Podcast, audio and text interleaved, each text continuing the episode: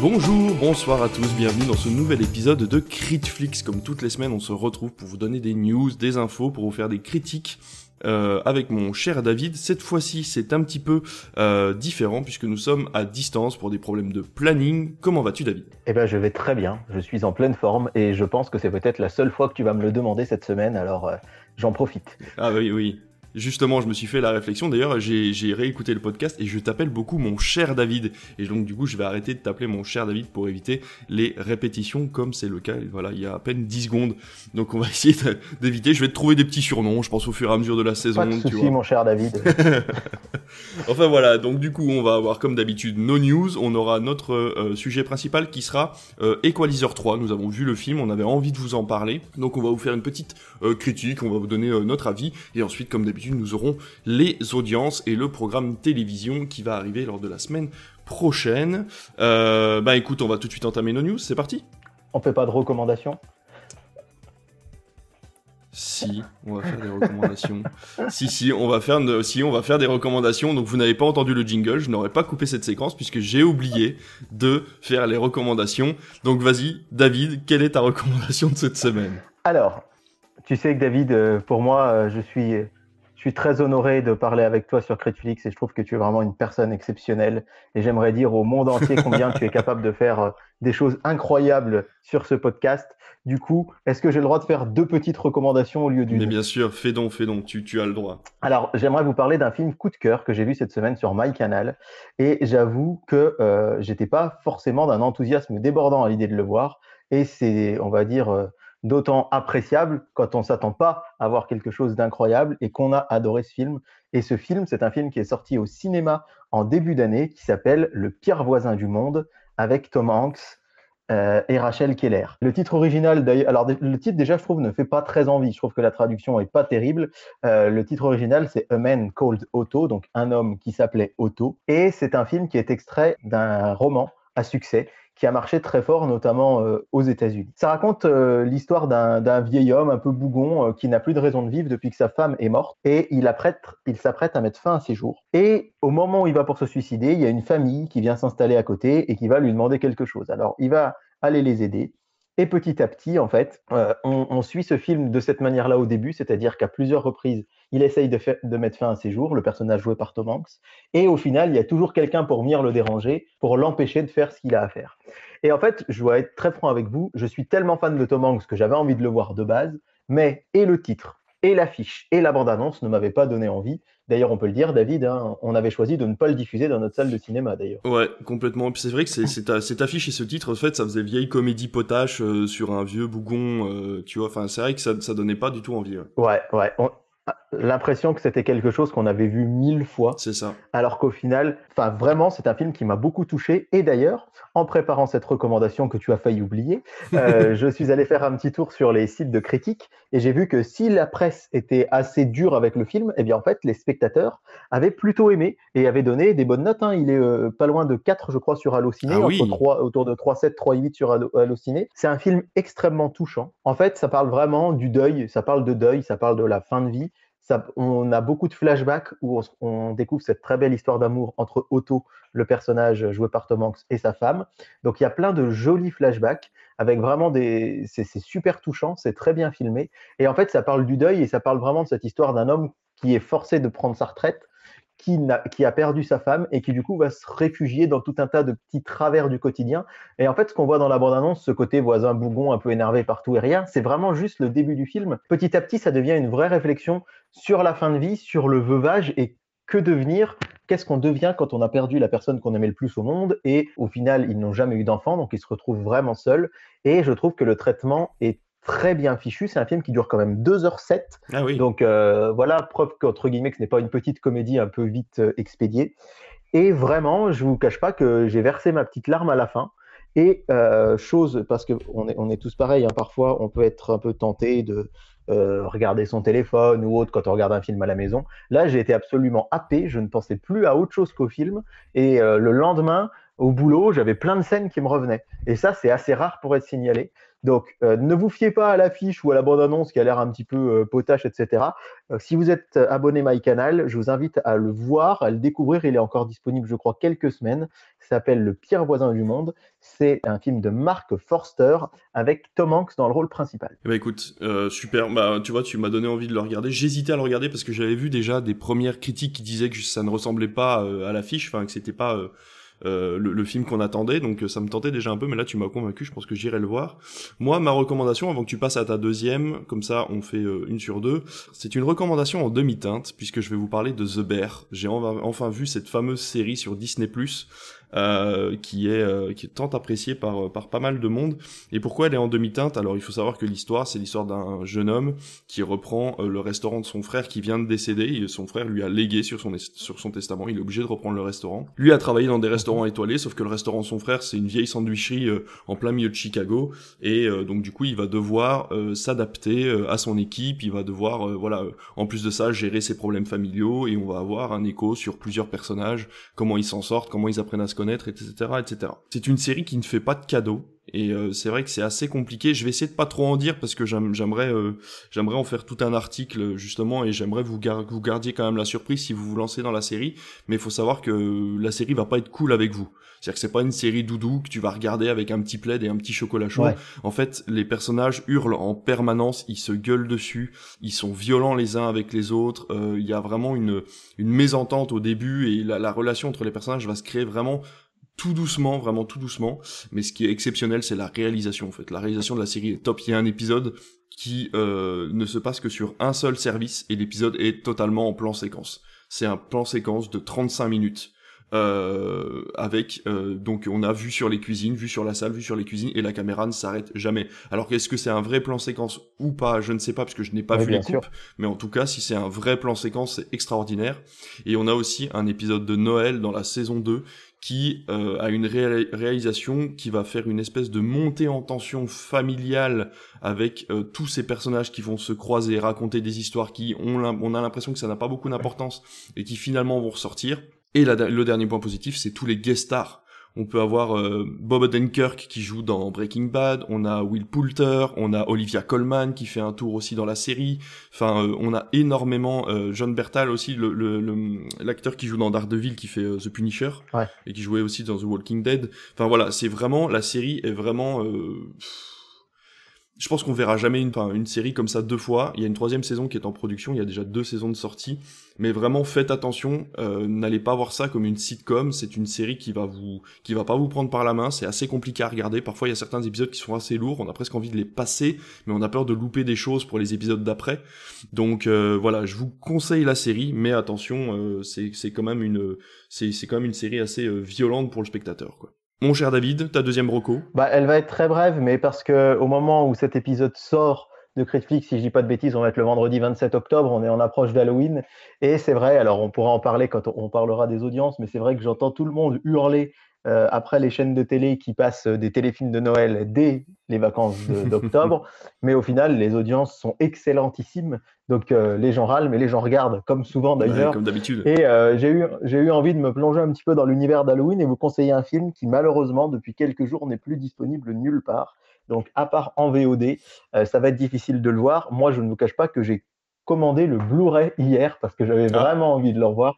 C'est un film qui m'a bien plu, qui s'appelle La prophétie de l'horloge, ah, oui. Euh, avec euh, Jack Black et Kate Blanchett, euh, qui est sorti en septembre 2018. Et donc, en plus, c'est vrai que nous qui, qui avons l'habitude dans notre cinéma de proposer un après-midi Halloween tous les ans, c'était le tout premier après-midi Halloween que nous avions proposé dans notre salle. Donc, en plus, j'ai ce côté un petit peu nostalgique, mais je trouve que c'est un film super chouette pour Halloween à voir en famille, tel que je pense j'aurais aimé le voir enfant. Euh, ça raconte l'histoire d'un petit garçon qui s'appelle Lewis, qui a 10 ans, et euh, qui part vivre chez son oncle dans une espèce de vieille maison euh, qui fait bien manoir hanté, dont les murs résonnent, et dans les murs, il entend un mystérieux tic-tac tout au long du début du film. Et en fait, il va se rendre compte que accidentellement, en parcourant cette maison, il va réveiller les morts. Donc cette petite ville qui était, qui avait l'air un peu tranquille, en fait, va, se, trouver submergée par des sorcières, de la magie, etc. Et euh, c'est un film vraiment. Alors pour le coup, je suis pas en train de vous dire que c'est le film de l'année, que c'est super bien réalisé ou que c'est euh, un scénario incroyable, mais je trouve que c'est un chouette film familial et c'est assez appréciable. C'est vrai que je le dis souvent, mais d'avoir des films euh, où il n'y a pas de préquel, où il n'y a pas de séquel. Vous avez vu La prophétie de l'horloge, vous avez vu toute l'histoire et c'est vraiment un film familial. Alors attention, c'est vrai que nous au cinéma, quand on l'a passé, c'est pas qu'on a regretté, mais on s'est dit, hmm, il aurait peut-être fallu dire pas trop avant 7-8 ans parce qu'il y avait des jeunes enfants, je pense qu'il y avait 6-7 ans dans la salle, et qui ont eu vraiment peur par moment, alors qu'au final, euh, voilà, il n'y a pas de quoi effrayer euh, des jeunes de 9-10 ans, mais vous voyez ce que je veux dire, c'est quand même quelque chose auquel il faut faire un petit peu attention. Mais c'est vrai que euh, j'ai passé un très bon moment devant, et ça me fait penser un petit peu aussi au film Cher de poule, qui était vraiment très sympa aussi. Ouais, complètement, qui est sorti il y a, il y a 3-4 ans aussi.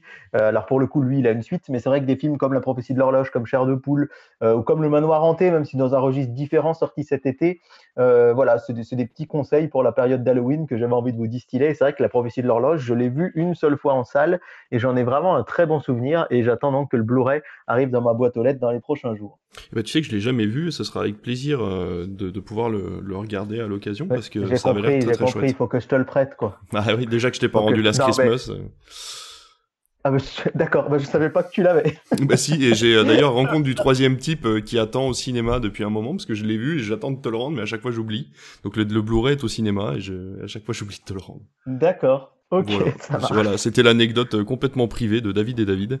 Euh, Bref, et eh ben écoute, super Rocco. Je pense que voilà les gens ont de quoi se mettre sous la dent en attendant la prochaine émission. On va tout de suite du coup passer à nos news. Cette fois-ci pour de vrai.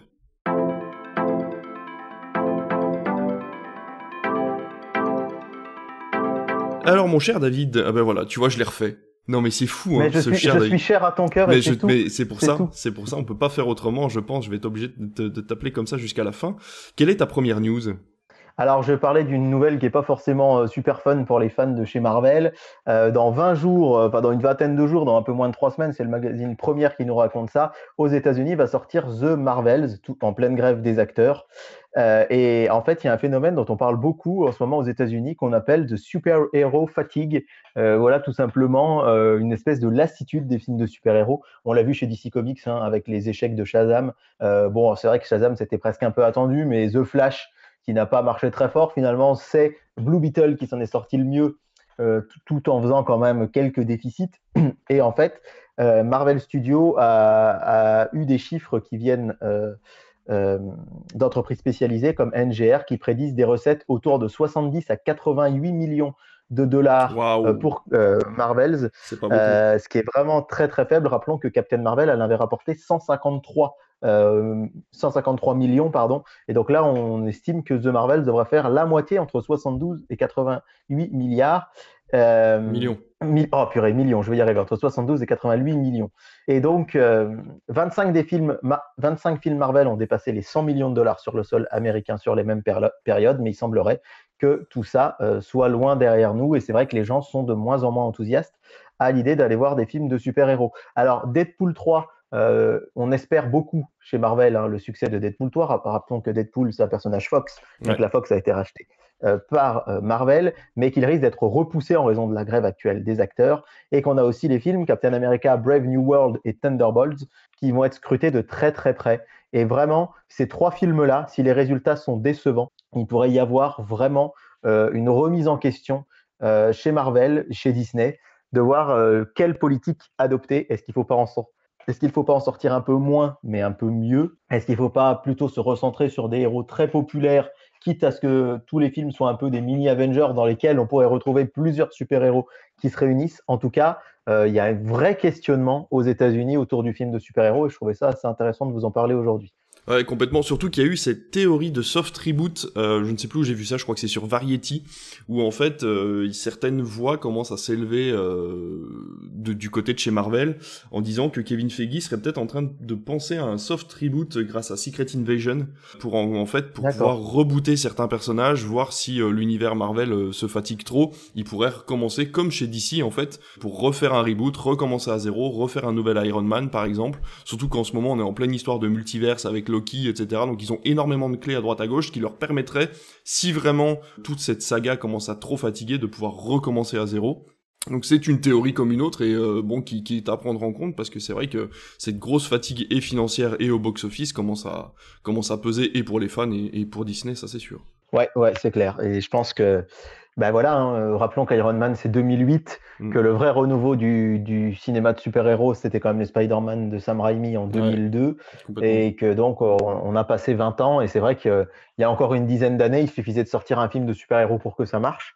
Et là, finalement, bon, les Gardiens de la Galaxie 3 font un peu illusion, puisqu'ils ont quand même plutôt bien marché, mais encore une fois, c'est une franchise connue sur laquelle les gens s'appuient, et c'est quand même pas rien, un film Marvel réalisé par le, le président de chez DC Comics euh, Cinéma. c'est vrai. Mais, mais c'est vrai que finalement, euh, bah, parmi les derniers gros succès, ça reste The Batman, qui avait marché très fort. Mm, mm. Mais The Batman, il commence d'avoir euh, bientôt, il va bientôt avoir deux ans, hein. donc. ouais, c'est vrai. C'est vrai que on peut se poser des questions. Du côté de chez Netflix, par contre, on s'en sort plutôt bien puisque je vais vous parler euh, des chiffres qui sont sortis actuellement. Hein, forcément, ils s'en sont vantés.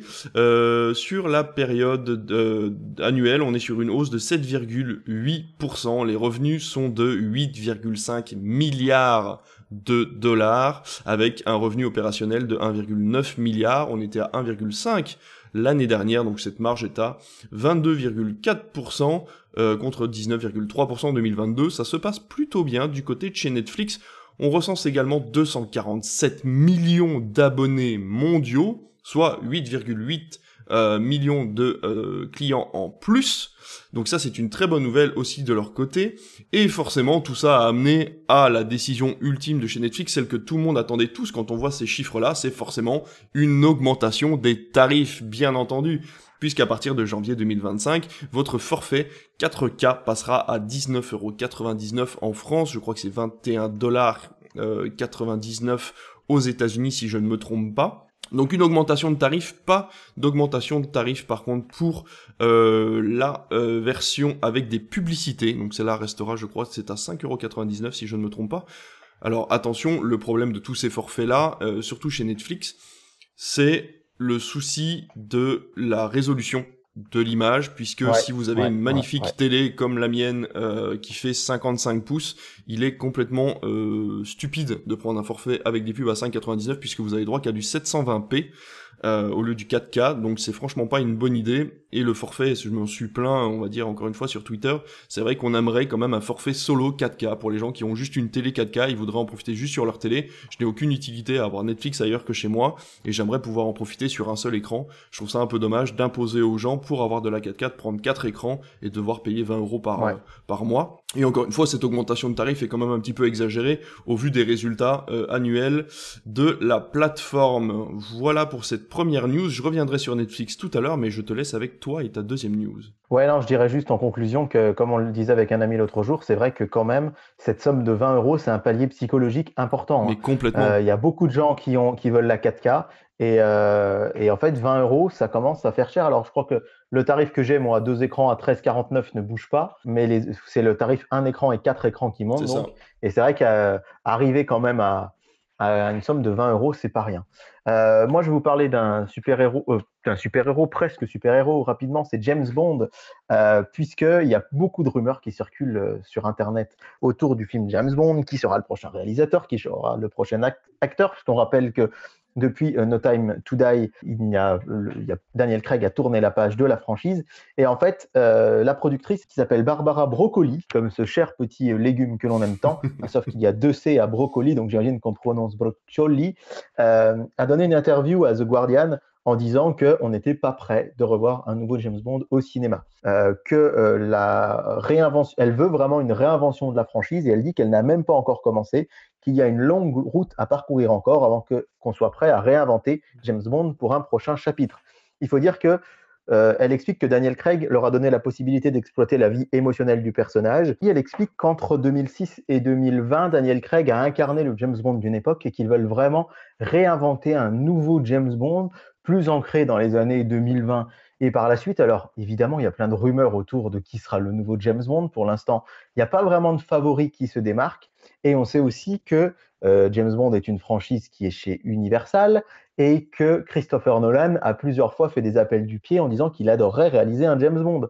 Et avec le succès récent d'Oppenheimer, on peut imaginer que Universal pourrait se dire oui, pourquoi pas. C'est une rumeur en tout cas qui, qui en fait est une rumeur que Nolan a lancée lui-même hein, en faisant un appel du pied en disant qu'il adorerait réaliser James Bond. Ce qui est sûr, c'est que d'ici quelques jours, on va voir euh, débarquer sur Prime Video une espèce de série réalité qui s'appelle 007 Road to a Million. Oui, j'ai vu ça. Euh, je sais pas si tu en as entendu parler. Ouais, bien sûr. Mais euh, voilà, la productrice dit aussi que c'est juste pour mettre quelque chose un peu sous la dent aux fans de James Bond, mais que leur objectif principal, c'est de réaliser des longs métrages. Parce que beaucoup se disent, et, je pense qu'elle répond un peu à ces rumeurs, que si cette émission marche bien, on pourrait voir débarquer une série spin-off sur Prime Video, par exemple, avec des personnages de la saga ou euh, d'autres 00 qui ne seraient pas forcément euh, James Bond. Mais là, euh, elle réaffirme nous réalisons les films Bond pour le grand écran et tout ce qui concerne les films Bond est destiné au public du monde entier sur ce format au cinéma. Nous n'avons pas vocation à faire de la télévision. Fin des rumeurs, donc pour la productrice du célèbre agent 007. Bon après les promesses n'engagent que ceux qui les tiennent, mais c'est vrai que c'est quand même une bonne nouvelle de, voilà de voir euh, cette productrice nous dire que euh, il compte quand même faire des films pour le cinéma. Ça reste Prime Video, ça reste Amazon. En fonction du budget qu'ils auront et qu'ils voudront placer dans ces films-là, on n'aura pas forcément accès à la qualité qu'on a eu euh, sur les derniers films MGM. Mais bon, on verra bien. De toute façon, le catalogue est chez eux maintenant. On est obligé d'attendre pour voir ce que ça peut donner. Après cette série télé-réalité 007 Road to Million, bon bah on verra ce que ça donne. Des séries spin-off, moi je serais pas contre effectivement. C'est vrai que l'univers de 007 est quand même plutôt euh, plutôt marrant et euh, il mériterait quand même d'être d'être étoffé. Donc euh, voilà et puis avoir pour le remplaçant de Daniel Craig. À mon avis, il faudra qu'il prenne un acteur assez jeune. Je suppose que s'ils veulent rebooter la série, il faudra qu'il tienne quand même quelques années le pauvre garçon. Bah oui, c'est un peu ça et c'est ce que je me dis aussi parce que effectivement, on parlait par exemple beaucoup d'Idris Elba. C'est vrai que moi j'aurais vraiment adoré voir Idriss Elba dans ce rôle, mais ça reste quand même, il a plus de 50 ans je crois. Hein. Donc euh, c'est vrai que je pense qu'ils vont plutôt essayer de se tourner vers quelqu'un qui peut-être à l'image de Daniel Craig pourra faire quatre ou cinq films. Ouais, c'est ça. En attendant, de toute façon, donc la, réécriture se lance. Euh, ils auront bien le, temps de voir les, nouvelles euh, figures du cinéma qui qui débarquent et puis choisir quelqu'un en fonction des avis des spectateurs aussi et de la qualité du jeu d'acteur des des nouveaux arrivants à Hollywood. En attendant, on aura de quoi se mettre sous la dent si vous êtes fan de gaming chez Netflix, puisque Netflix a décidé d'étoffer son catalogue jeux vidéo. Alors ils ont, ils ont été francs. Ce n'est pas ce qui fonctionne le mieux, forcément, puisque les, la, la, partie gaming n'est disponible que sur une partie des téléphones Android, pas encore chez iOS, en plus, il me semble, si je me trompe pas. Et donc ils ont décidé d'étoffer le catalogue pour euh, encore une fois ce qu'on appelle le temps d'écran. On en avait parlé hein, la saison dernière, je crois, euh, tous les deux.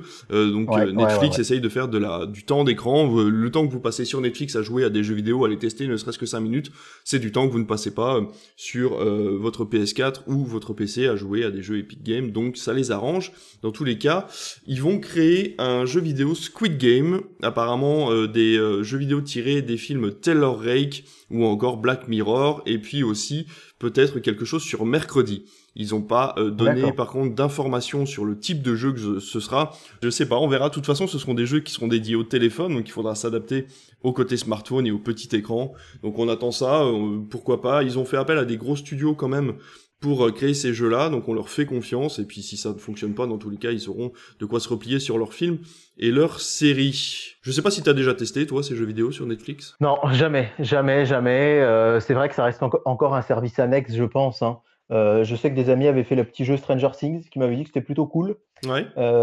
mais moi, non, c'est vrai que je me dis, j'aime beaucoup les jeux vidéo, mais mon emploi du temps perso me laisse déjà assez peu de temps pour y jouer. Hmm.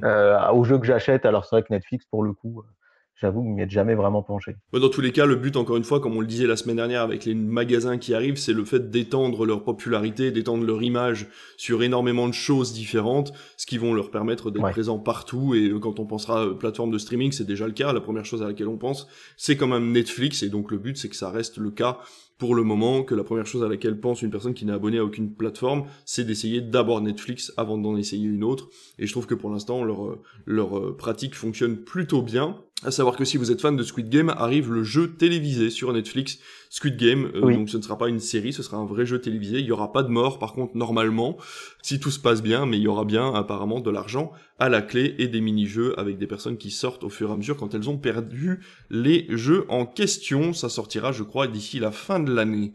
Tu as une dernière news, il me semble, mon David?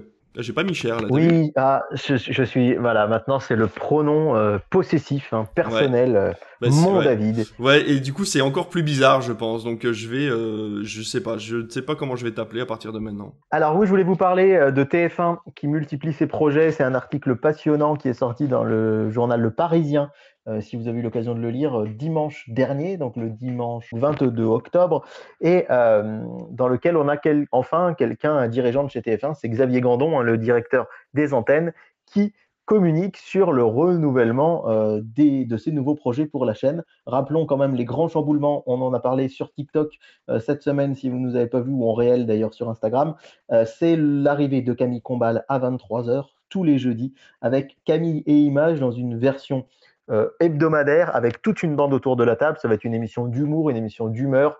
Dans le cadre de ce grand vidéoclub euh, télévisuel créé par Camille Combal il y a maintenant euh, un peu plus de deux ans, je crois. C'est aussi l'arrivée de Bruce Toussaint en matinale et euh, en direct, ça c'est important de le noter, dès le mois de janvier. Et c'est aussi le retour de Plus belle la vie. Alors effectivement, on nous raconte dans cet article assez passionnant que c'est le journal Le Parisien eux-mêmes qui ont un peu provoqué involontairement cet électrochoc chez TF1 puisque en mars, et on vous en avait parlé sur Critflix, c'est dommage que c'est pas Critflix qui leur ait fait le, ce petit déclic à TF1, mais bon, euh, le Parisien écrit en mars que France 2 pourrait devenir leader à terme face à TF1. Et en fait, il y a un salarié qui explique que si cette chose-là, elle était dans les esprits de tous les salariés de TF1, le voir écrit noir sur blanc, ça a été un véritable électrochoc. Et donc, euh, le président euh, de, TF1, Rodolphe Belmer, a voulu vraiment essayer au maximum de créer des nouvelles choses pour que TF1 reste leader.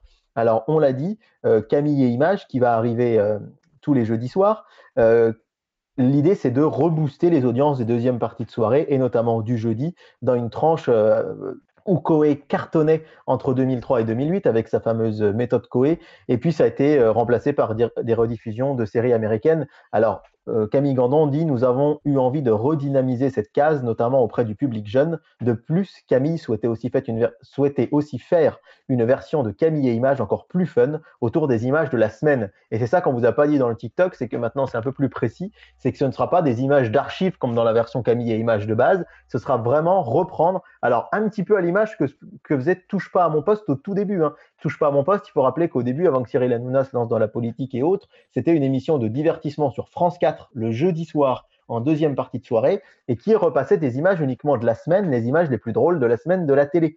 Et donc, c'est un peu le même principe, là, je pense, que veut lancer Camille Combal avec des chroniqueurs autour d'une table. Concernant la matinale, c'est vrai qu'on dit que c'était très surprenant parce qu'on ne s'attendait pas à cette annonce un mois seulement après la rentrée. Un certain salarié euh, qui reste anonyme qui dit que c'est un vieux serpent de mer dans les couloirs de TF1. Mais aujourd'hui, euh, cette grande émission du matin, sur une tranche qu'on imagine peut-être de 3 heures, est, un pari risqué, car en face, il y a Télématin sur la 2 ah qui cartonne et les chaînes info euh, sur les, qui ont des audiences très très bonnes en matinée. Mais comme on le dit chez TF1, tout leader qui se respecte doit avoir son grand rendez-vous du réveil. Xavier Gandon dit Le direct reste le cœur de promesse de la télévision qui est non réplicable par les plateformes. Précise par ailleurs Xavier Gandon. Euh, c'est-à-dire qu'il hum, dit il suffit de voir la puissance continue des éditions d'information ou du sport. C'est totalement l'ADN de TF1.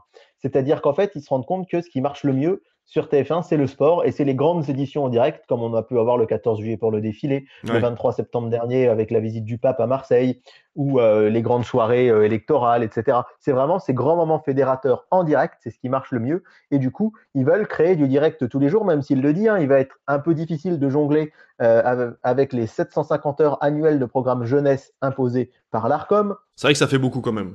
Ouais, ça fait beaucoup. Sans oublier Amour, gloire et beauté, Les feux de l'amour. Et alors, Xavier Gandon le dit clairement, nous sommes en train de travailler sur une grille qui nous permet de proposer ces deux feuilletons, ainsi que notre matinale, les dessins animés et télé-shopping.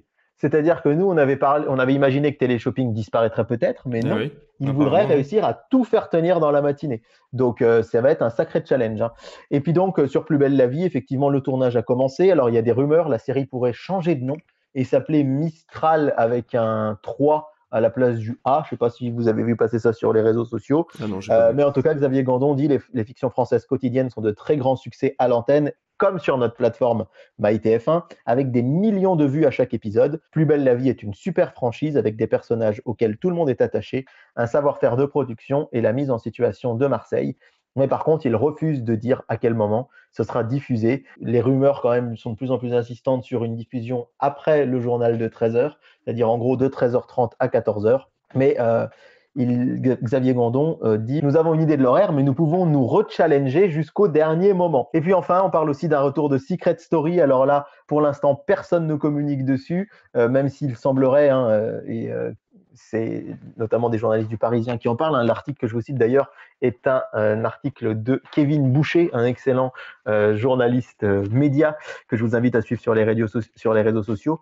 Et en fait, euh, TF1 se rend compte qu'elle a eu un été compliqué, on l'a dit, hein, avec le carton du Tour de France notamment, mais elle a rattrapé euh, tout ce que France 2 lui avait grappillé grâce à la Coupe du Monde de rugby, même si les audiences sont en baisse depuis l'élimination de l'équipe de France. Mais l'idée, c'est euh, d'être leader sur l'ensemble des publics, dit Xavier Gandon, en compétition avec tous les nous sommes en compétition avec tous les acteurs de la télé, mais nos décisions sont dictées par notre souhait de renouvellement et la volonté de proposer au public des programmes toujours plus attractifs, tout en continuant avec les objectifs d'audience. Alors, on rappelle aussi que les dernières séries américaines comme New Amsterdam ou Grey's Anatomy euh, ont eu beaucoup de mal à fonctionner. Et donc, Secret Story, ça pourrait être une idée pour TF1 d'avoir un programme fort l'été prochain parce qu'il faut rappeler que ça va être très dur de lutter contre là, vraiment France 2, qui va avoir le binôme Tour de France et Jeux Olympiques de ah Paris. Ben Déjà, les Jeux Olympiques, c'est toujours un carton d'audience, mais des Jeux Olympiques en France, imaginez-vous bien que ça risque de cartonner et de faire le rouleau compresseur.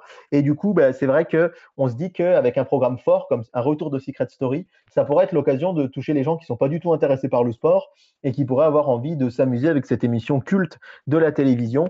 Et puis on rappelle aussi que euh, en début d'année 2024, avant tout ça, on aura Colanta, on aura la série Panda avec Julien Doré euh, sur laquelle ah on mise beaucoup, et, et, évidemment au mois de mai HPI qui sera de retour pour une saison 4. Et d'autant que euh, on va rappeler aussi que l'équipe de France s'est qualifiée pour l'Euro de football et que cet Euro de football sera diffusé sur TF1 en juin, ce qui va être l'occasion de, comment dirais-je, se mettre un bon coup de pied aux fesses d'audience et faire un bon pic avant justement l'arrivée du Tour de France et des Jeux Olympiques. Eh bah dis donc ça en fait des nouvelles tout ça, mais euh, bon bah écoutez, euh, moi je pense que TF1 là, il se la, il se la, enfin c'est des bonnes décisions, ça peut leur ramener pas mal d'audience. France 2 devrait euh, s'inquiéter, mais je pense qu'ils ont une bonne ligne aussi en préparation, comme tu le dis, avec les Jeux Olympiques dans tous les cas et le Tour de France qui est une valeur sûre.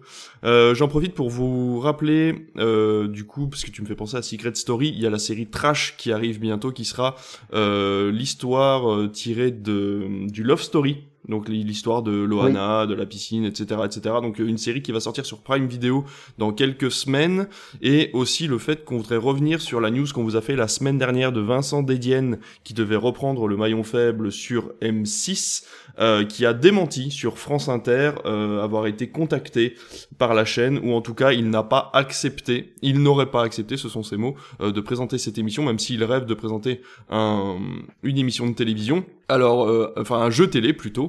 Donc euh, voilà, apprendre avec des pincettes parce qu'encore une fois, on sait que souvent ils ont des euh, ils ont des accords avec les chaînes pour attendre le dernier moment et pour euh, pour annoncer les choses. Parce que là, c'est vrai que nous, la news, il y a quand même pas mal de médias qui l'ont relayé et le journaliste qui l'a qui a eu l'information en premier est quelqu'un de confiance. Donc on a un peu de peine à croire que ça soit une une fausse info, mais en tout cas voilà, on voulait mettre le point là-dessus parce qu'on n'est pas là pour vous filer des des, des fausses informations. Donc si c'est le cas et que Vincent Dedienne n'a effectivement pas accepté euh, ce contrat, euh, il fallait qu'on vous en parle. Alors, sachant que suite à ce démenti, Michael Zolto-Broda, qui est le, journaliste média de Var Matin, ex-Le Parisien, a confirmé sa news. Il a dit Je vous confirme qu'il va bien présenter le maillon faible, et j'en suis absolument certain. Et il a balancé plusieurs tweets de personnalités qui avaient démenti, alors notamment Ségolène Royal qui avait dit qu'elle ne serait pas chez Hanouna à la rentrée, etc., euh, etc. Il a balancé plein de tweets en disant que c'était de la même veine et qu'il confirmait son information. Donc affaire à suivre. Complètement. Eh ben écoute, cette affaire à suivre. Les news, elles seront à suivre aussi puisque vous en aurez d'autres la semaine prochaine. Euh, en attendant, on va passer à notre sujet principal et on va passer, on va parler d'Equalizer 3. Alors David, on va passer du coup à notre sujet principal qui va être une critique de film encore une fois cette semaine. Comme je vous l'ai dit, on vous prépare des gros dossiers mais on attend que les dossiers soient touffus, qu'ils soient bien prêts pour pouvoir euh, vous sortir des choses exactes avec euh, avec tout ce qu'il faut d'informations pour que vous puissiez euh, vous faire un avis sur nos sujets principaux. Mais en attendant, on on se la joue cool et on vous donne notre avis sur un film. Cette fois-ci, c'est Equalizer 3 avec Denzel Washington, un film de Antoine Foucault qui avait réalisé déjà les deux premiers. On va pas se mentir, tu avais insisté pour que j'aille le voir parce que tu m'as dit, ah, je pense qu'il y a des choses à dire sur le film. Il faut absolument que tu ailles voir ce film-là.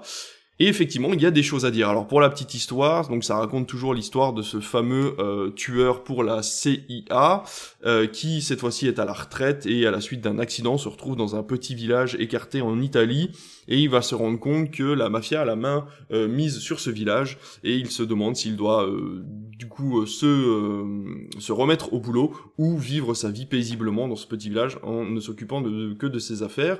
Voilà à peu près pour le pitch de base. Qu'as-tu pensé de ce film, David? Bah effectivement, si j'ai insisté pour que tu le vois, c'est parce que euh, euh, j'avais vraiment envie d'avoir ton avis euh, sur le sujet. En fait, je vais pas vous mentir, moi j'ai de bons souvenirs des deux premiers Equalizers, mais j'avais oublié que c'était une réalisation aussi léchée, aussi qualitative. Et pour être tout à fait franc avec vous, moi j'allais presque, je dis bien presque voir ça, comme un énième film de Liam Neeson. Alors rappelons qu'Equalizer 3, il est sorti le 30 août. Euh, un film de fin d'été. Nous, on a une programmation, on va dire, un peu light début septembre, puisque notre projectionniste était en vacances, notre responsable de salle. et euh, on a rouvert avec ce film. Et je me suis dit, bah tiens, ça fait euh, trois semaines, un mois que je suis pas allé au ciné. Je vais me faire un petit film d'action pour bien me vider la tête. Et ça a été tout l'inverse. C'est que j'ai vu un grand film d'action qui m'a fait me poser des questions, qui m'a fait m'interroger. J'ai trouvé euh, je vais vous dire globalement, euh, pour moi, les, principales qualités du film, c'est la réalisation très léchée, vraiment. Il y a des plans splendides. Il y a des plans de combat, de, de bagarre, on va dire, de pampan, qui sont incroyables, mais vraiment extrêmement bien filmés. Et je trouve qu'il y a toute une frange du cinéma hollywoodien, notamment euh, les films de super-héros peut-être, qui pourraient s'en inspirer. Et j'ai trouvé, et j'ai vraiment, vraiment apprécié ce point, que c'était un film qui prenait son temps c'est-à-dire que vraiment, on n'a pas des scènes d'action toutes les deux minutes.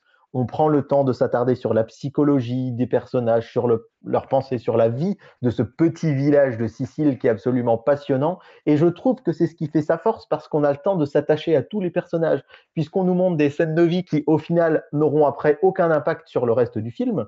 C'est ça qu'il faut bien noter, c'est qu'en fait, euh, euh, on a toujours un peu des fusils de Tchekhov, hein, vous savez, dans les films, c'est-à-dire ah bah si on vous montre ça, c'est pas pour rien.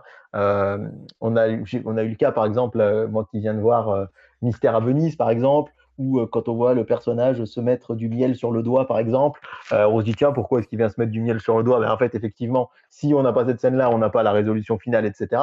Là, c'est pas le cas. Il y a plein de petites scènes du quotidien qui ne servent à rien d'autre qu'à nous aider à nous attacher au personnage.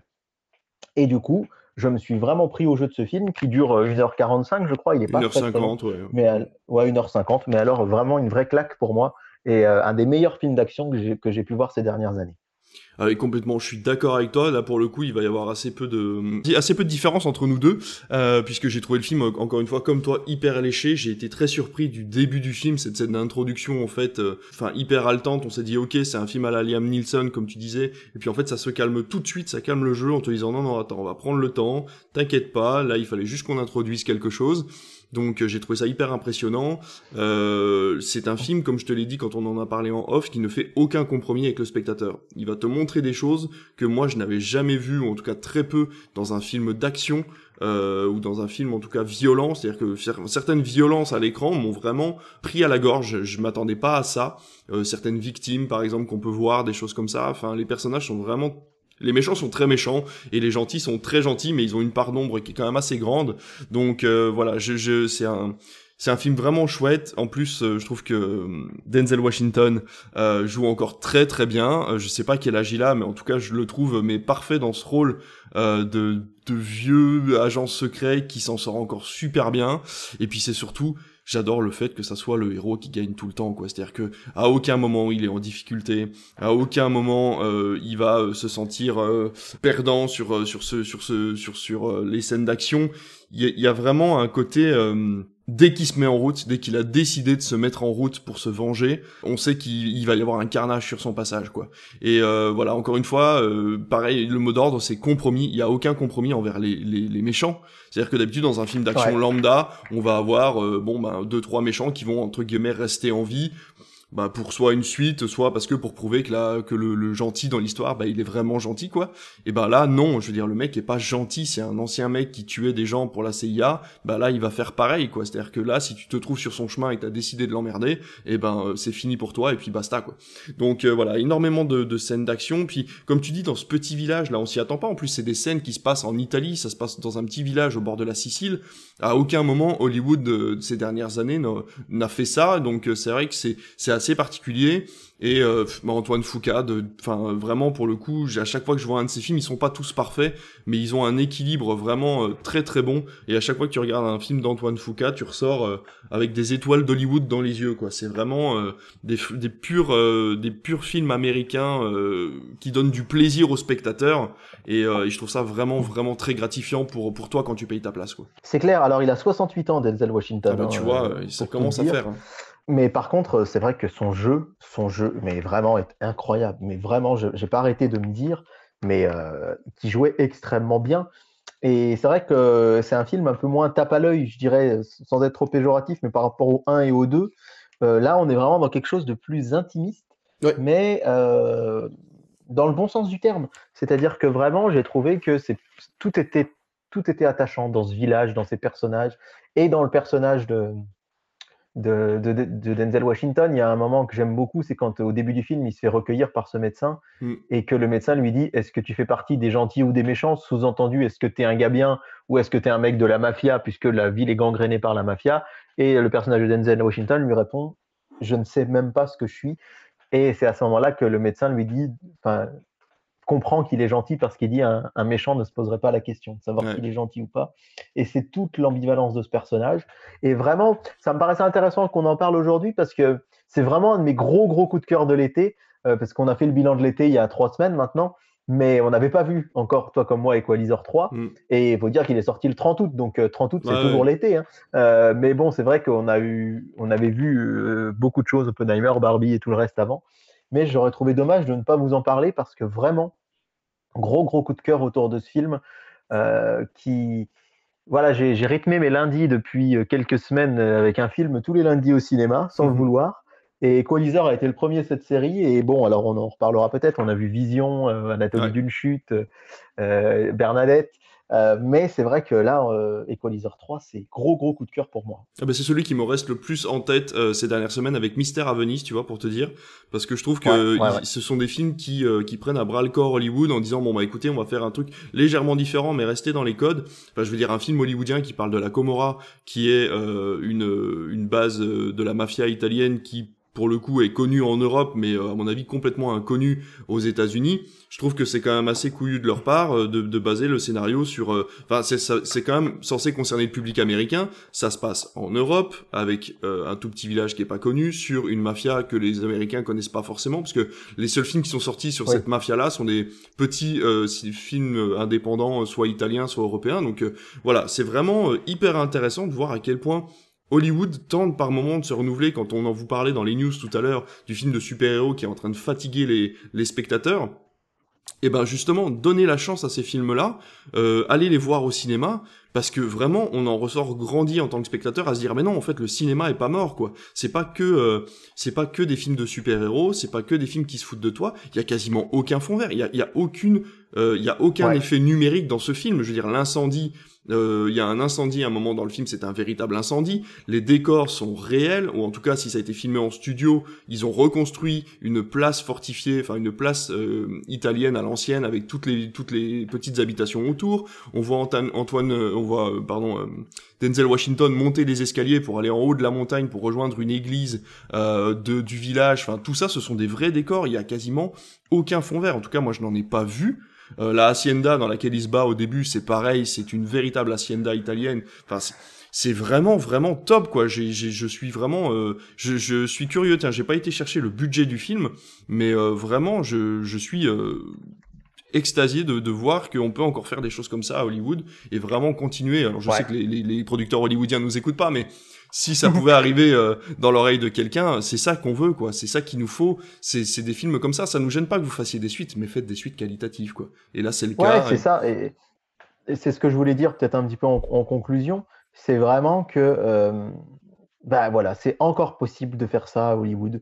Et ça, c'est chouette. Alors, c'est vrai que il n'a pas forcément trouvé énormément son public en France, puisqu'on est en, autour de 898 000 entrées, donc c'est-à-dire on est encore un peu loin du million, et on sait combien pour les distributeurs et pour tout le monde cette barre ouais. du million est importante, mais néanmoins, euh, ça reste quand même euh, bah, ouais, un film qui a su trouver son public. D'ailleurs, chez nous, on peut dire qu'il a quand même bien fonctionné. Hein.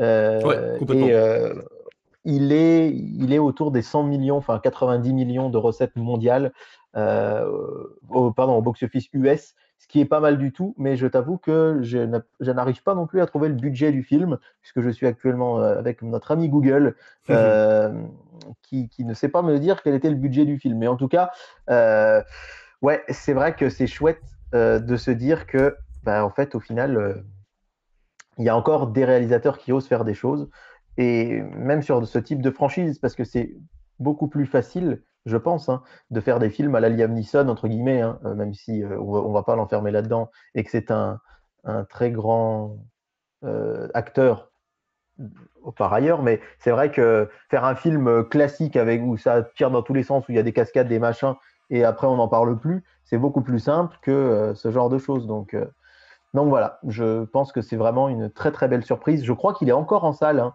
à certains endroits. Oh, Donc euh, n'hésitez pas euh, à aller jeter un œil, euh, vraiment. Eh ben, on est à un budget de 70 millions, comme les deux premiers. En fait, les deux premiers, pareil, ont coûté 70 millions de budget. Donc pour, il a gagné de l'argent. Il, a, voilà. il a gagné de l'argent, ce qui n'est pas notre cas avec Critflix. Et sachant que les deux premiers ont gagné ensemble 190 millions de dollars, et effectivement pour l'instant Critflix en est bien loin, on vous invite à donner de l'argent. Euh, voilà, je ne sais pas où d'ailleurs, parce que vous n'avez aucun moyen de, de nous donner de l'argent, mais vous pouvez nous donner de la force d'ailleurs en commentant ce podcast ou en nous mettant oui. 5 étoiles sur les plateformes sur lesquelles vous nous écoutez. Merci beaucoup à vous. Bah écoute, c'était une belle conclusion à ce Equalizer 3 qu'on vous invite à voir au cinéma s'il est encore en salle. Sinon, à mon avis, dans les deux prochains mois, vous devriez le retrouver dans vos magasins de Blu-ray et DVD donc on vous invite à aller l'acheter pour soutenir le physique puisque euh, Sony a pris la fâcheuse habitude de faire de la communication sur la vente de VOD numérique et jamais sur sa vente de Blu-ray. Je trouve ça véritablement dommage puisque Equalizer 3 est un film Sony. David, on va passer euh, à nos audiences. Qu'est-ce que t'en penses? Eh ben, je pense que c'est l'heure de la chronique télé. Eh ben, allez, c'est parti.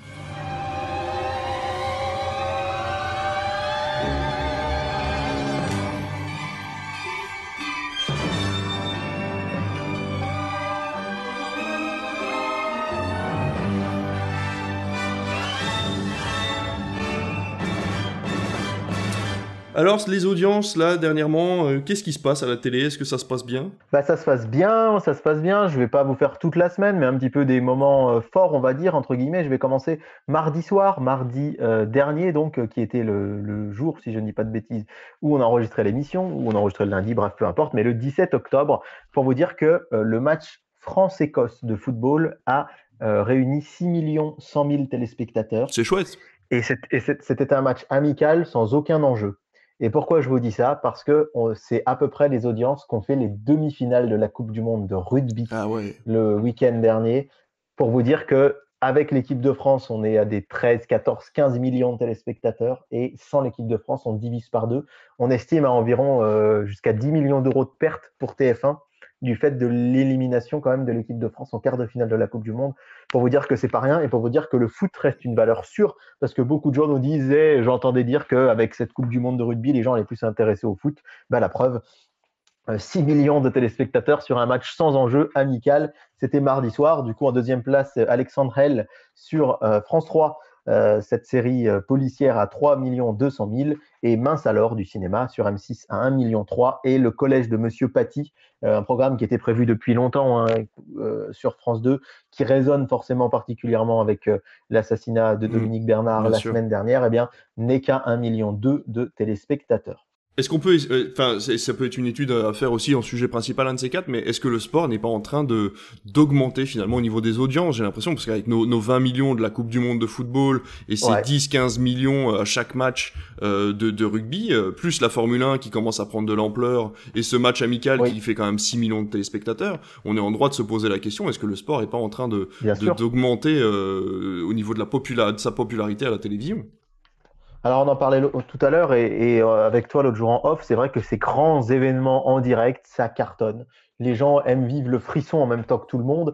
Et c'est vrai que là, euh, on a vraiment des audiences qui sont énormes et d'autant plus que, euh, alors, les audiences étaient différentes. Hein. Si on prend la Coupe du Monde 98 par exemple, où il n'y avait que six chaînes, là maintenant, c'est vrai qu'avec la TNT, on a quand même un public qui va avoir la possibilité de plus, on va dire, euh, s'écarter et aller voir autre chose. Mais euh, mine de rien, on est effectivement vers un grand, grand, grand amour euh, du sport en général. Et c'est vrai que les audiences sont absolument énormes.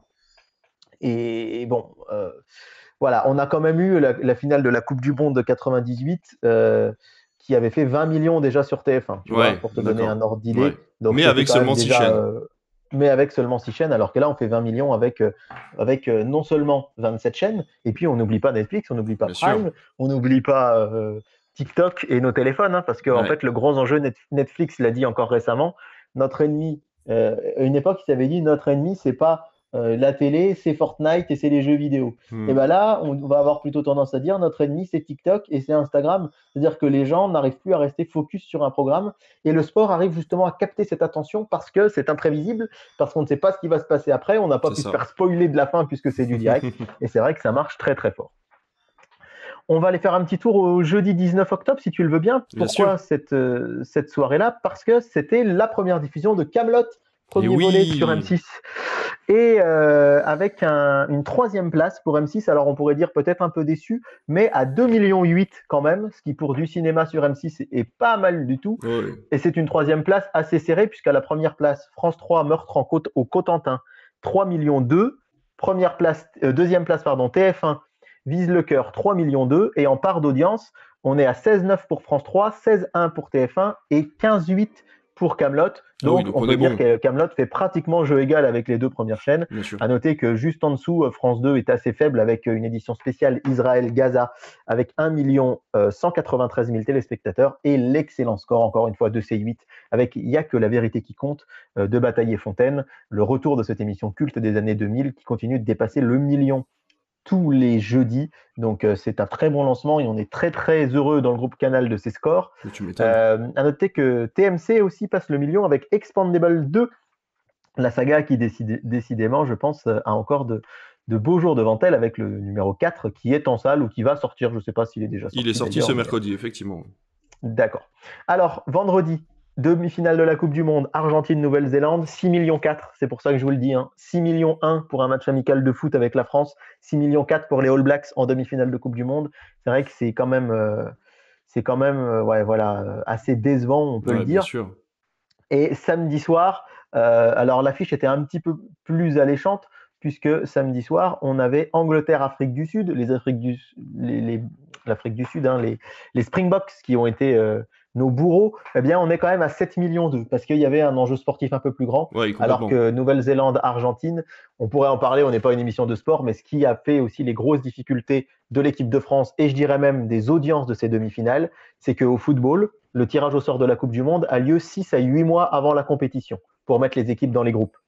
Au rugby, le tirage au sort a eu lieu il y a presque 3 ans. Mm, mm. Et du coup, tu sais, les équipes sont réparties en chapeaux pour que les plus fortes ne s'affrontent pas. Bah oui, forcément. Le problème, c'est que les équipes mondiales les plus fortes en 2020 n'étaient pas les mêmes que 2023. C'est ça, Et en fait, en 2023, se sont retrouvées toutes les équipes les plus fortes dans la même partie de tableau, ce qui a coûté sans doute sa qualification à la France, qui, qui aurait pu espérer un adversaire un peu plus faible en quart de finale, et qui du coup a donné ce, cette demi-finale très déséquilibrée entre l'Argentine et la Nouvelle-Zélande qui a attiré moins de téléspectateurs. Alors que là, on est à 7 millions d'eux. Et donc, on va voir, euh, évidemment, samedi prochain, on va scruter les audiences de la finale. Euh, est-ce qu'elle va dépasser les 10 millions? C'est pas forcément euh, certain. Je vais vous donner maintenant les audiences très attendues du duel du dimanche soir. Et vous savez qu'avec David, on se réjouit quand le cinéma fait des belles audiences à la télé. Eh bien, mon cher David, je ne sais pas si tu as vu les audiences. Non, j'ai pas regardé exprès. Mais on a vraiment de quoi se réjouir puisque les scores du cinéma sont excellents, Ah, excellents euh, dimanche soir, puisque à la première place, alors on avait parié sur Rabbi Jacob, Ouais. et bien figure-toi que c'est SOS Fantôme, l'héritage, qui a Ah, gagné. Bah, c'est bien. Et, et c'est bien, oui, parce que c'est un film inédit, à Ouais. 4 millions 100 000. 4 Ah, la millions vache. 100 000, c'est énorme. hein. Après, c'est la bonne période. hein. C'est vrai qu'on est à une semaine d'Halloween. C'était quand même bien joué de leur part de pouvoir Oui. diffuser ce genre de film. là. Et puis, on vous l'a dit, hein, on est dans une période où toutes, toutes, toutes, toutes les zones sont en vacances. Complètement. Et ça, forcément, ça joue. Euh, toutes les familles ont pu se réunir devant, mais à la deuxième place, Rabbi Jacob est à 3 millions 9. Ah, Donc fou. on est à 4 millions 1 et 3 millions 9. C'est-à-dire que si on ajoute ces deux chaînes-là, euh, on est autour de 8 millions de téléspectateurs. Enfin, on est à 8 millions de téléspectateurs pour les deux premières chaînes. Ah ouais. Et surtout, la bonne nouvelle, c'est que la troisième place, ce n'est pas Broken Wood avec du cinéma, ce n'est pas M6 avec euh, pas- Broken Wood, pardon, une série sur France 3, ce n'est pas M6 avec Capital, mais Arte est à la troisième place. Ah oui. Arte est à la troisième place avec un film avec Potiche, puisque Arte est dans un cycle Catherine Deneuve à l'occasion de la sortie de Bernadette. Et Potiche, tiens-toi bien, a dépassé les 2 millions Ah, sur Arte. c'est fou. Donc, vous avez premier TF1 SOS Fantôme 4 millions 1, deuxième Rabbi Jacob 3 millions 9 et troisième Potiche 2 millions 1, là où Brokenwood est à 1 996 000 et Capital sur M6 1 million 5, c'est-à-dire qu'on dépasse les 10 millions de téléspectateurs entre TF1, France 2 et Arte avec des films. Donc quand on vous dit que depuis les vacances de la Toussaint jusqu'au jour de l'an, les gens ont envie de voir du cinéma à la télé, Mm, mm. c'est bien le cas. Le film qui vient suivant à la sixième place, c'est Rasta Rocket, 680 000, et les municipaux, 566 000 sur ces 8. C'est chouette. C'est voilà, autres- C'était un peu notre fil rouge de l'année dernière. Je sais pas si tu te souviens, ce Arte qui à chaque fois passait du cinéma était au-dessus du million et on espérait ce, Ouais. ce million à chaque fois. Et là, 2 millions, c'est plus que là, plus que, que voulu Ouais. quoi. 2 millions, donc bravo, bravo. Ouais. Euh, une petite, les audiences de ce lundi, puisqu'on enregistre le mardi 24 octobre, vous vous écoutez ça vendredi 27, mais comme on enregistre le mardi, je peux vous donner les audiences d'hier et euh, vous dire que euh, en tête, c'est Mort au sommet. Alors, c'est une série qui ne me faisait pas du tout envie, puisque comme je vous le disais, je trouvais que Laurent Gérard jouait pas très très bien. Ouais. Sur France 2, en tout cas, les bandes annonces ne me faisaient pas envie. Attention, tenez-vous bien là aussi, 5 millions Ah, la 100 000 vache. téléspectateurs. 5 millions 100 000 pour Mort au sommet. À la deuxième place, L'amour est dans le pré, 3 millions 8. Ouais. Et du coup, bien là, le cinéma est un peu plus en difficulté puisqu'on vous rappelle qu'il y avait Classico sur TF1 et La Mm. soupe aux choux sur France 3, Exact. eh bien, qui sont à égalité avec 9,1% de part de marché. Ils font tous les deux 1 900 000 téléspectateurs. C'est pas terrible. Donc, pour TF1, c'est pas terrible. Pour France 3, c'est plutôt bien. Euh, mais c'est vrai que Classico, finalement, euh, n'a peut-être pas su séduire euh, un grand nombre de spectateurs, Bah. même si, encore une fois, euh, c'est pas terrible, mais c'est pas une catastrophe non plus. D'autant que La vie de château sur Arte fait 1,3 million et que Thor sur TMC fait 1 58 000 téléspectateurs. Et on a Vaiana à 800 000 sur W9. Forrest Gump a presque 600 000 sur TF1 Série Film, qui est une chaîne quand même assez peu regardée d'habitude, la chaîne numéro 20. Donc en fait, si on ajoute, c'est pareil, encore une fois, toutes ces... tout le cinéma, on a quand même un, un spo- un score très correct, mais Classico n'était peut-être pas le film qu'il fallait tenter ce soir-là. Ouais, complètement. Bon, bah après ces magnifiques audiences, on va peut-être passer à ce qui nous attend sur les prochaines journées euh, de, de ces vacances. Alors, j'ai une dernière audience à te donner, si tu Ah, veux bien, allez, David. donne, donne. C'est que hi- hi- hier après-midi, euh, TF1 diffusait le premier téléfilm de Noël de la saison inédite. Oui, c'est vrai. qui était Noël à tout prix. Et je vous l'ai dit, moi, euh, du coup, alors on a une petite tradition avec ma chérie, c'est que en général, on regarde le premier de l'année. Le premier inédit, on aime bien le regarder. Et après, durant la saison, on va en regarder trois ou quatre. Mais c'est vrai que c'est un peu particulier parce qu'hier, on l'a regardé et on s'est dit, après, on avait l'impression qu'on allait aller euh, décorer notre sapin, alors qu'en fait, on n'était que le 23 octobre. Il y avait quand même ce paradoxe, Noël, c'est dans deux mois. Et, euh, et je vous invite d'ailleurs à suivre un monsieur qui s'appelle Étienne Moyen, qui est le, euh, le responsable des fictions chez TF1. C'est lui qui choisit, euh, qui fait la programmation des téléfilms de- des après-midi, et notamment des téléfilms de Noël. Et euh, leur slogan, euh, c'est hashtag jamais trop tôt pour TF1 pour cette année. Donc c'est assez marrant. Et alors attention, tenez-vous bien, c'est la meilleure part de marché ever, il dit sur son Twitter, pour le lancement des téléfilms de Noël. Tout le monde râle, mais finalement, euh, Tout le monde est devant, quoi. tout, tout le monde est devant. Et alors attention, hein, le score assez incroyable. On est à 39,8% de part d'audience oh, chez les FRDA et 25% sur les 4 ans et plus, avec 1,8 million de téléspectateurs. Rappelons qu'on est un jour de semaine à 14 heures. On est un jour de semaine à 14 heures. complètement Donc c'est juste, c'est juste, euh, c'est juste à couper le souffle en fait, hein, de se dire ces chiffres-là. Et euh, hier, du coup, comme je vous le disais, moi je l'ai regardé, j'ai fait un petit snap en envoyant à des amis, oh regardez, je suis devant. Euh, et tout le monde m'a dit, mais c'est trop tôt, mais où sont les films d'Halloween? Mais personne va regarder. Et en plus, je suis d'accord, moi je préférerais mille fois qu'on nous passe des, des euh, sacrées sorcières, comme le, fait TF1 Série Film en prime d'ailleurs cette semaine, ou des euh, euh, chars de poule, ou la prophétie de l'horloge, ou autre. Mais en attendant, bah, TF1 aurait tort de s'en priver, comme je vous le disais tout à l'heure. Tout le monde râle, mais tout le monde regarde. C'est ça. Est-ce qu'on est bon du coup sur nos audiences? On passe au programme? Eh ben on est bon, on est bon sur, enfin sur les audiences parce que c'est. J'aimerais bien que ce soit nos audiences, mais malheureusement on bientôt, peut pas encore 1 million d'auditeurs, mais ça viendra. Allez, on commence par le samedi, du coup, hein, n'est-ce pas, comme chaque semaine, ce samedi 28 octobre, qui va euh, être donc, comme je vous le disais, la finale de la Coupe du Monde entre euh, les All Blacks et euh, les Springboks, Nouvelle-Zélande, Afrique du Sud. Alors c'est vrai qu'il va y avoir le match à 21h, puis la remise du trophée à 23h, et puis après il y avait prévu une grande soirée euh, autour du MAC de la Coupe du Monde. Alors est-ce que cette soirée va être en fait, on avait prévu une version courte et longue. Je pense que c'est plutôt une version courte là euh, vers laquelle on se dirige, puisque à minuit 25, vendredi, tout est permis avec Arthur. Euh, devrait bien commencer à minuit 25 et non pas plus tard. C'est vrai que si la France avait gagné, on peut s'imaginer que le, sans doute le magazine d'après. Le magazine aurait, aurait, duré beaucoup plus longtemps et avec des audiences absolument incroyables. mais bon. En tout cas, en face, sur les autres chaînes, on va avoir La Terre vue de l'espace sur France 2. Euh, bah oui, on avait visé sur un documentaire pour attirer un public complètement différent. C'est ce qu'on disait déjà la semaine dernière. Hein. Si les chaînes avaient su que euh, la France serait éliminée, on aurait eu d'autres programmes, je pense, en face pour engranger de l'audience. Mais bon, euh, Meurtre à Pont-l'Évêque sur France 3, qui, alors attention, Meurtre à Pont-l'Évêque qui date de 2020, qui est détruit par la critique un peu partout. Il paraît que c'est un des plus mauvais de la saga des meurtres. Euh, donc voilà, Échappée belle sur France 5. Et pour trouver du cinéma, il faut aller sur la nouvelle case. On vous en a pas parlé encore, mais la nouvelle case Arrêt Essai du samedi soir sur France 4, ah ou plutôt devrait-on dire Culture Box. Euh, ce sera La guerre est déclarée de Valérie Donzelli, suivi du magasin des suicides de oh. Patrice Lecomte.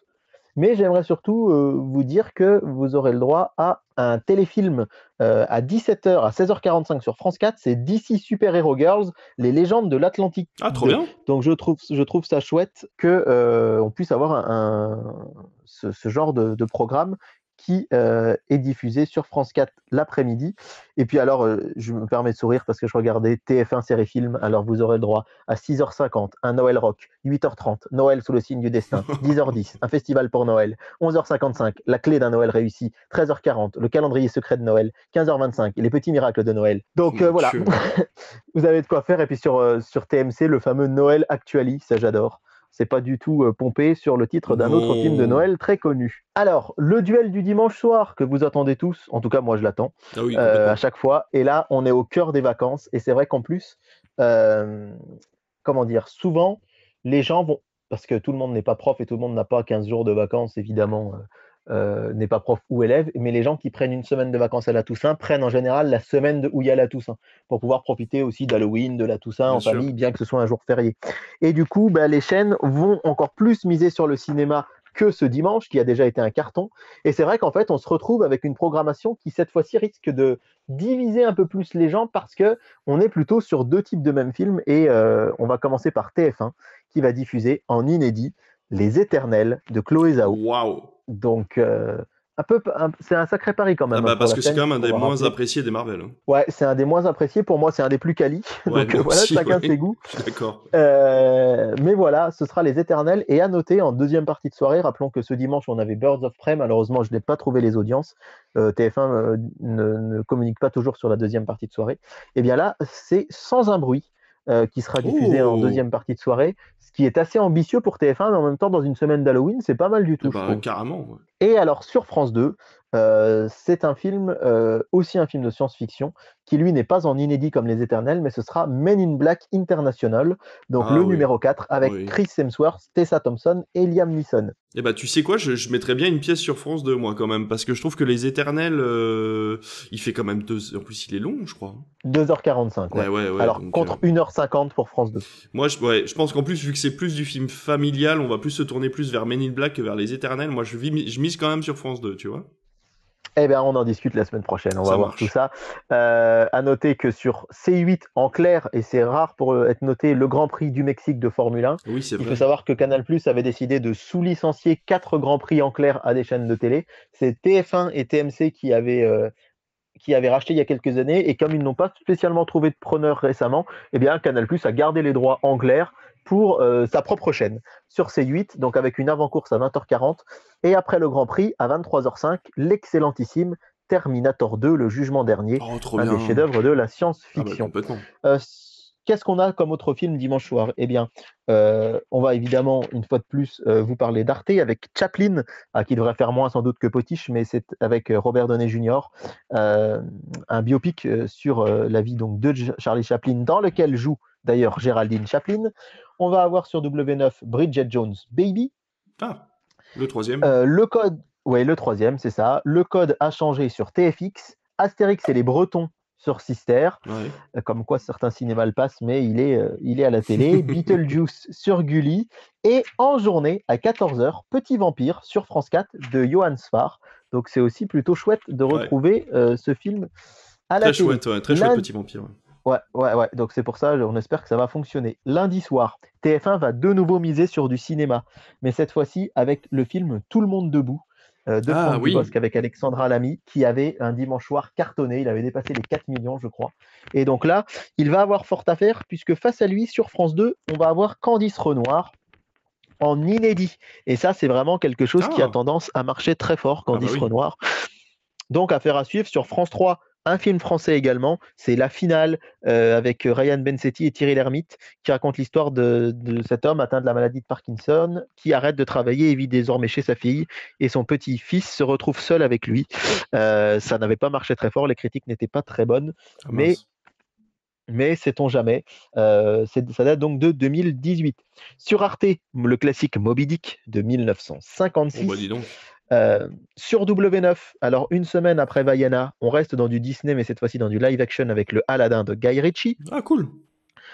Sur TMC, Thor, le monde des ténèbres. Eh ben oui, parce qu'ils ont Thor 2, passé, euh, ils ont passé Thor 1, euh, et ben, ils ont Ouais. passé Thor 1. et le- c'est ce lundi, ouais. Voilà. Euh, sur Gulli, Zombilenium Oh, dis euh, en prime time euh, euh, lundi soir. On va regarder les audiences aussi de près. Ouais. Et enfin, sur TF1 série film, nous allons avoir Dark Shadows avec Tim Burton, donc aussi un petit peu Oh, euh, dans l'ambiance d'Halloween. Ouais. Et en parlant d'Halloween, justement, on va passer au mardi 31 octobre. Et quoi de mieux pour Halloween que de regarder une famille sur mesure pour Noël sur TF1 Ah non Euh, Pour Halloween, donc bah, pas forcément des rendez-vous euh, très horrifiques, euh, bien qu'il y a quand même un concert de Didier Barbelivien sur C8. C'est pas pas gentil, surtout que j'apprécie plutôt ses chansons. En fait, sur TF1, on aura Harry Potter et la Chambre des Secrets. Ah, cool. Donc, puisque rappelons que mercredi 24, donc Eh oui. ce soir à l'heure où on enregistre, il y a le premier épisode de la saga. Tout à fait. Et sur, Sur France 2, il y a Votre vie en jeu spécial Halloween. C'est donc un jeu télé présenté par Nagui et Bruno Guillon dans une émission spéciale Halloween avec 300 personnes présentes en plateau. Et donc, ils vont, ils vont faire des. Voilà, il y aura plein de cadeaux à gagner pour le public et le tout sur un thème d'Halloween. C'est assez sympa parce qu'il Ah, y a c'est très longtemps, moi quand sympa, j'étais quand j'étais enfant dans les années 2000, il y avait euh, sur TF1 euh, l'émission Les petites canailles fêtes Halloween euh, tous les ans pour Halloween pendant 3-4 ans. C'était vraiment cool parce que euh, c'était des enfants qui allaient faire des, des caméras cachées à des adultes. C'était très très drôle et il y avait plein d'émissions comme ça sur des thématiques Halloween et ça faisait longtemps que ça n'avait pas eu lieu. Donc bravo à France 2 de le faire, d'autant qu'après la diffusion euh, du jeu, c'est assez surprenant pour France 2, mais je trouve ça génial. À, à 23h30, ils vont diffuser le film Halloween, euh, le, le Oui. reboot de 2018 avec j'ai Jamie Lee. Curtis. Et ils, ils le mettent en accès libre sur France Télévisions aussi. Ouais, ouais, ouais. Donc c'est assez cool de voir un film d'horreur sur France 2 un soir d'Halloween. Ouais. Euh, voilà, donc euh, à noter quand même. La France a un incroyable talent sur M6. Oui. Du football féminin sur W9 avec la Ligue des Nations Ah, cool. Pour frissonner, eh bien, vous pouvez aller faire un tour aussi sur Gulli pour les plus jeunes avec Monster High, le film à 19h20, suivi de Hôtel Transylvanie 2 à 21h05. Euh, Camping Paradis, moi aussi, ça me fait un peu frissonner sur TF1 série film. Euh, vous avez le fantôme de Canterville sur NRJ12. euh, qui est une, une sorte de. Je ne sais pas si tu en as entendu parler de ce film, Non. mais c'est quand même un film d'horreur avec Michael Youn et Audrey Fleurot, sorti Ah, en d'accord. 2016. Donc euh, ça peut être aussi un petit peu euh, surprenant, mais en tout cas, voilà, euh, pour une, une soirée d'Halloween euh, qui, qui, voilà, est un petit peu. il y a des choses assez sympas, sinon vous pouvez toujours aller fréquenter les salles de cinéma, on ne le dira jamais assez. Mercredi 1er novembre, c'est la Toussaint, donc c'est un jour férié. On pourrait imaginer euh, des films euh, en journée sur TF1. Eh bien, comme l'an dernier, au lieu de diffuser des films, ils vont diffuser des téléfilms de Noël, mais cette fois-ci du 100% inédit tout l'après-midi. En général, le premier est inédit et le deuxième est une rediff. Là, ce sera du 100% inédit avec un- une nounou au service de Sa Majesté en première partie euh, d'après-midi, puis Noël à la ferme. Attention, un téléfilm de Noël australien. C'est assez rare pour être noté. Et à noter qu'en soirée, on aura New Amsterdam sur TF1, cette série qui peine, qui Ouais. peine, qui peine à, déco- à décoller, alors que sur France 2, on aura Les Invisibles. Pour retrouver du cinéma en journée euh, pour ce jour férié, ben, il va falloir aller une fois de plus sur Canal+, avec une journée quand même assez incroyable qui va commencer à 8h15 avec Sacré Momie, Oh, puis 9h40 Super Mario Bros. le film, bah oui, 11h10 le Chapeauté 2, donc ça fait quand même une belle matinée d'animation. Puis à midi 50, Astérix et Obélix, l'Empire du Milieu, suivi d'Alibi.com 2 et 10 jours encore sans maman. Donc en fait, on a une matinée animation, une après-midi euh, comédie. C'est dommage que euh, les chaînes en clair ne diffusent pas plus de choses de ce genre. Pour trouver du cinéma en clair en journée, il faudra aller sur M6 avec la proposition qui avait marché très fort. On vous en a parlé la Ouais. semaine dernière en prime time, un jeudi, soir, un jeudi ou vendredi soir, je ne sais plus. Ce film-là à 14h et à 13h30 euh, sur C8 le film euh, Faustine, apôtre de la miséricorde. C'est un film sage distribution. On les retrouve quand même pas très souvent à la télé, les films sages qu'on avait proposés euh, nous aussi au Rio Borvo en soirée sur Arte pour la Toussaint, donc Le Grand Bleu. Euh, les Capone se marient sur W9, alors en inédit. C'est, vous savez, c'est ce duo, euh, les Capone sur TikTok. Je crois que c'est les TikTokers français peut-être les plus suivis. Tu les as peut-être déjà vus, un homme et une femme, un jeune couple. Ah oui, plein oui, de oui, oui, oui, oui, oui, oui, oui. Voilà, ouais. Qui vont, on a donc appris cette semaine qu'ils allaient participer cette année à Danse avec les stars Exact. et qui donc ont, ont leur propre comédie euh, sur W9, un téléfilm de Gaël Le Forestier euh, qui s'appelle Les Capones se marient. Donc à voir, je pense que ça risque de marcher. Pas. Face à eux, sur TMC, Un Indien dans la ville. Alors c'est décidément le film des jours fériés pour euh, les chaînes du groupe TF1 puisque TF1 l'avait diffusé en journée euh, sur, pour le 14 juillet.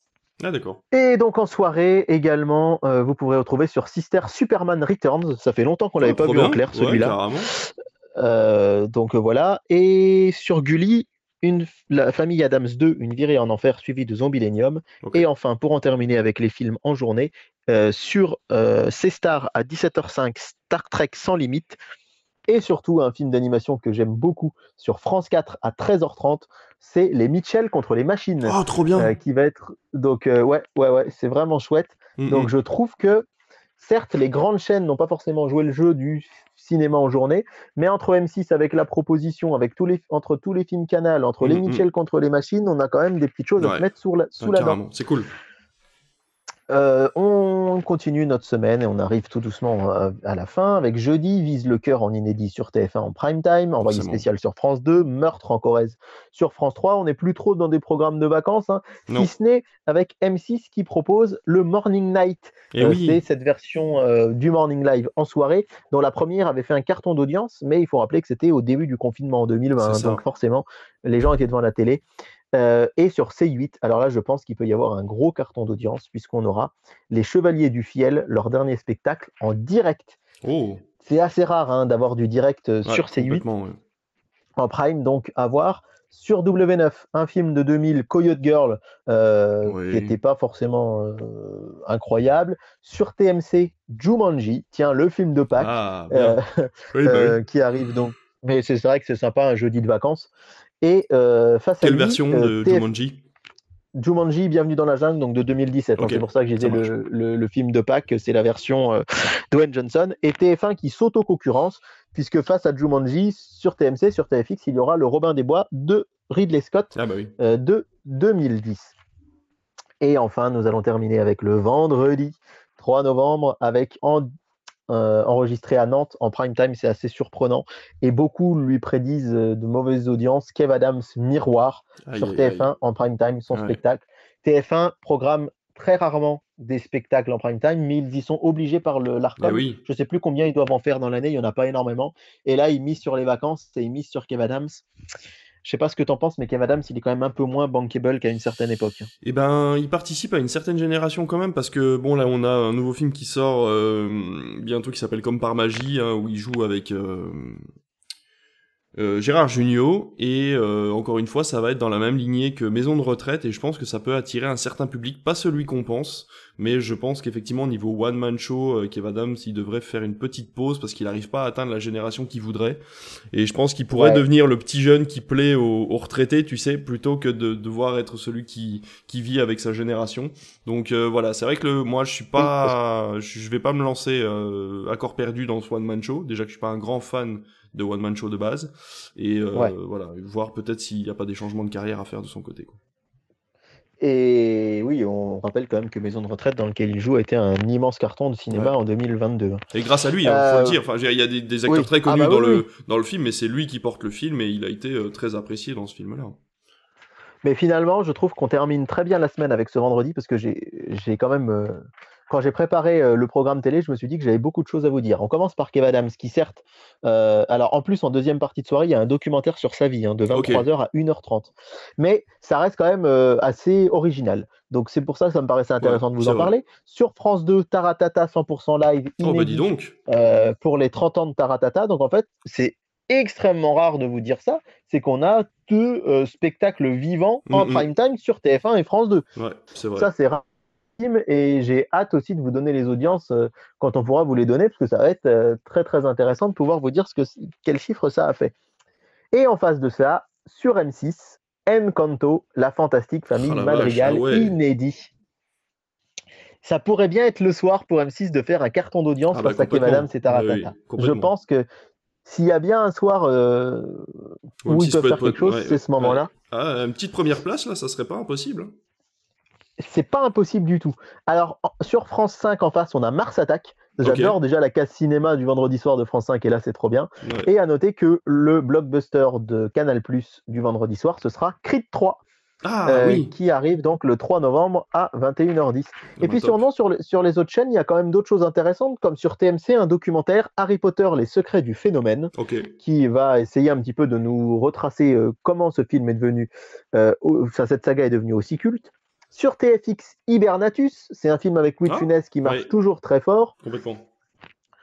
Sur euh, TF1 série film, à la croisée des mondes, la boussole d'or. Alors qu'on l'aime ou qu'on l'aime pas, ça peut avoir son petit public également. Ouais, ouais, carrément. Et enfin, sur Gulli, attention, c'est bien sur Gulli, hein, l'excellentissime Truman Show Ah ouais. euh, avec Jim Carrey. Ouais, sur Gulli le 3 novembre. Alors, du coup, les audiences de cette soirée-là, on pourra vous les donner que dans 15 jours, hein, puisque la semaine Forcément. prochaine, quand on va enregistrer, euh, on en- on n'en sera encore pas là. Mais franchement, j'ai hâte de vous donner les audiences de cette semaine d'Halloween et de vacances. On vous le dit, hein, les vacances, bah, c'est toujours cool d'être en vacances, mais c'est encore plus cool quand on s'intéresse à la télé parce qu'il y a plein de choses super chouettes.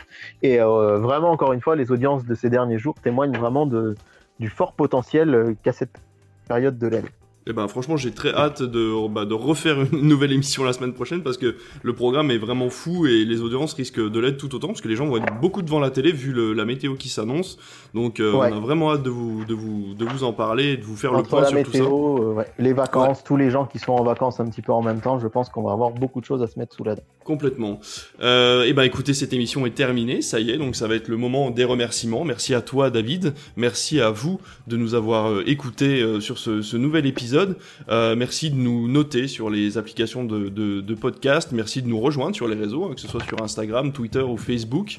Et merci aussi de nous parler, de nous dire ce que vous pensez de l'émission, savoir s'il y a des changements à faire, s'il y a des choses qui vous plaisent, des choses qui vous plaisent moins, des choses que vous n'écoutez pas, que vous passez peut-être pour ne pas les écouter. Donc euh, voilà, n'oubliez pas qu'on est disponible aussi sur YouTube. Si vous n'avez pas euh, l'habitude d'utiliser les plateformes de streaming, vous pouvez nous écouter sur YouTube, sur la page Critflix. Donc bah voilà, écoutez, on se rejoint la semaine prochaine pour de nouvelles news, un nouveau sujet principal, de nouvelles audiences et un nouveau programme. David, à très bientôt. Eh bien, à très bientôt avec plaisir. Allez, salut